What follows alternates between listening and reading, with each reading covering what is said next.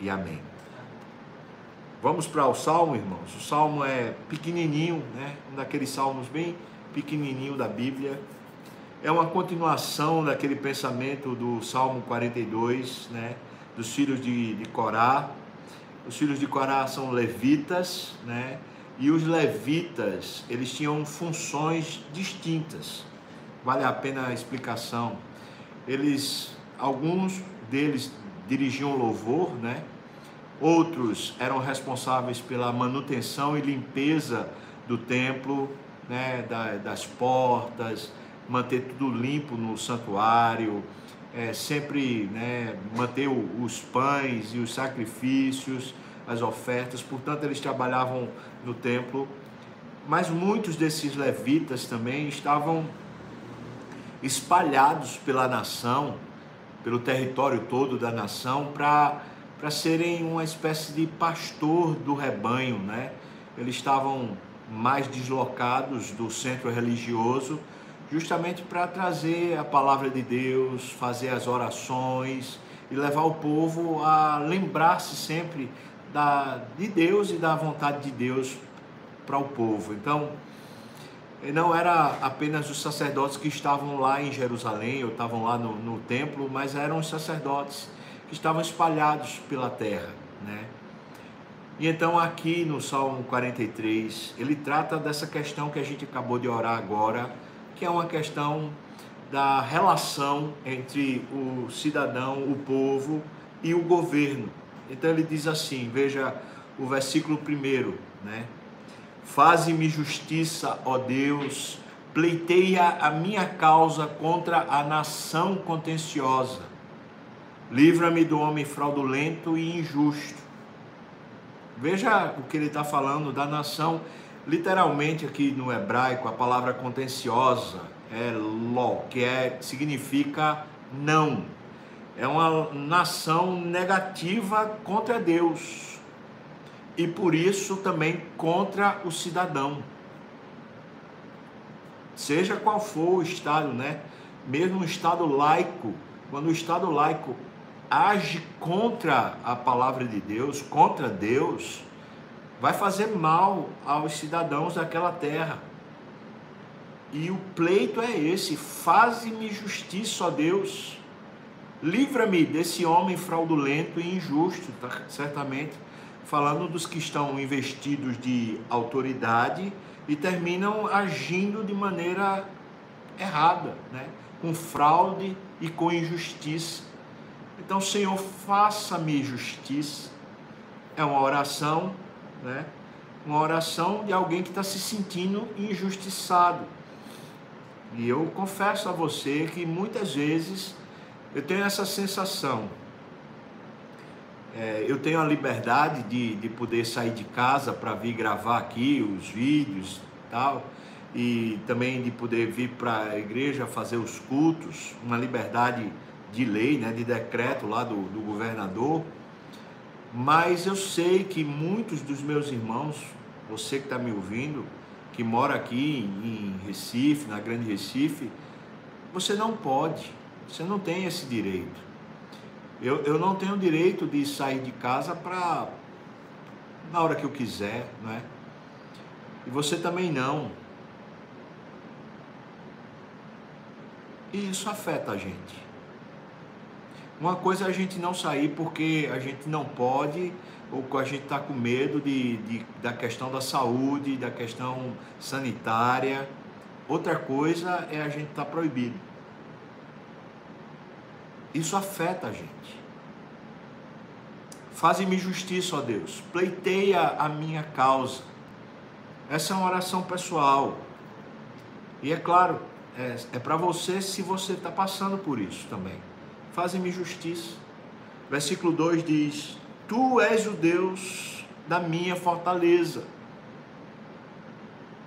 E por causa desse problema que ele está passando, ele fala: Por que me rejeitas?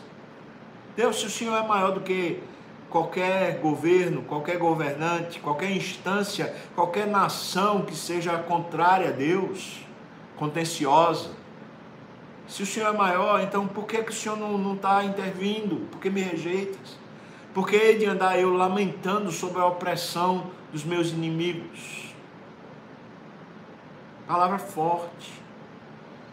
Os inimigos, no caso, são os inimigos de Deus, da nação contenciosa, da nação contrária a Deus. Versículo 3, ele está pedindo que mais do que resolva as questões exteriores, as questões fora da instância privada, né, do coração, ele está pedindo agora pelo coração dele. Ele diz: envia a tua luz e a tua verdade para que me guiem e me levem ao teu santo monte e aos teus tabernáculos. Em outras palavras, o que o, o salmista está dizendo é: Deus, eu preciso que o Senhor traga luz para as minhas trevas. Mais do que o Senhor corrigir o Estado, né? corrigir governantes, eu quero que o Senhor traga ao meu coração luz, traga verdade. E é interessante que o desejo é ir para o templo.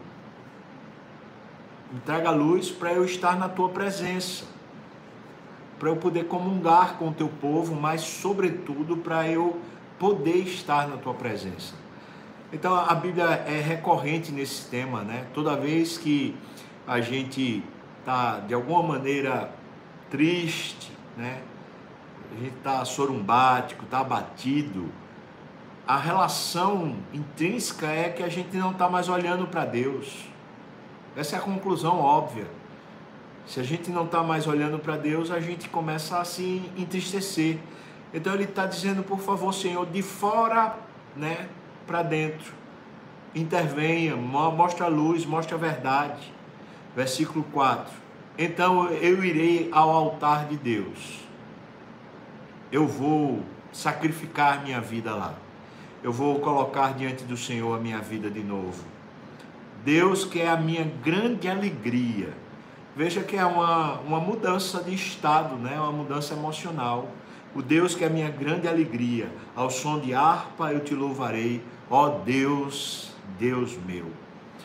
Coisa linda a possibilidade da gente, no meio das lutas circunstanciais, se a gente volta e pede que Deus faça a gente voltar a olhar para Ele, a alegria volta.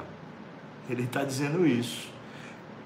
Vamos sacrificar, vamos sacrificar o nosso ego, o nosso desejo, o nosso coração, às vezes a nossa arrogância, né? Vamos sacrificar a gente precisa se submeter às autoridades, seja mesmo quando elas forem contrárias aos nossos desejos e até aos nossos direitos. A gente se submete, então a gente sacrifica ao Deus, sacrifica nosso coração, nossos desejos a Deus, e aí a alegria volta. Versículo 5, né? Porque estás abatida, ó minha alma? Porque te perturbas dentro de mim? é, é bom fazer essa pergunta sempre, né? Espere em Deus, pois ainda o louvarei, a Ele meu auxílio e Deus meu. Só tem uma solução e a solução é Deus. Que Deus seja essa fonte de, de revigoramento, né?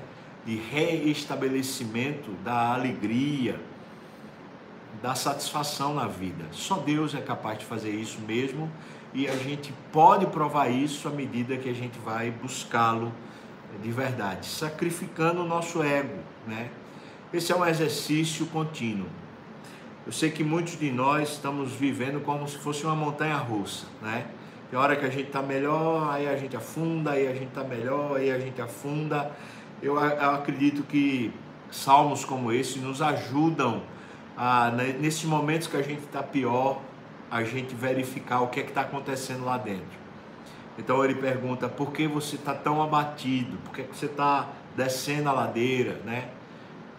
Talvez seja por causa das injustiças que eu estou vivendo, talvez seja porque eu não concordo com as decisões dos governantes, talvez seja por causa das questões econômicas, talvez seja porque eu não tenho mais o direito de, de ir cultuar com o povo de Deus, talvez seja porque eu estou com medo de, de sofrer uma enfermidade e vir a morrer.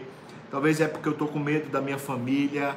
talvez seja por causa das brigas com meus, meus, meus amigos ou meus, meus parentes chegados, talvez seja, ou seja, tem N questões que estão tomando conta do nosso coração. Então, por que está batida a tua alma? Por que é que você se perturba tanto? Quando você está descendo a ladeira, está ficando mal, está na hora de perguntar isso. E a resposta nem sempre vai ser aquela que a gente gosta mais. Pelo contrário, às vezes vai ser contrário a gente, né? A gente vai lá e sacrifica no altar do Senhor o nosso ego e a gente começa a subir de novo a ladeira, né? Espere em Deus, espere em Deus, pois ainda eu louvarei a Ele o meu auxílio e Deus meu.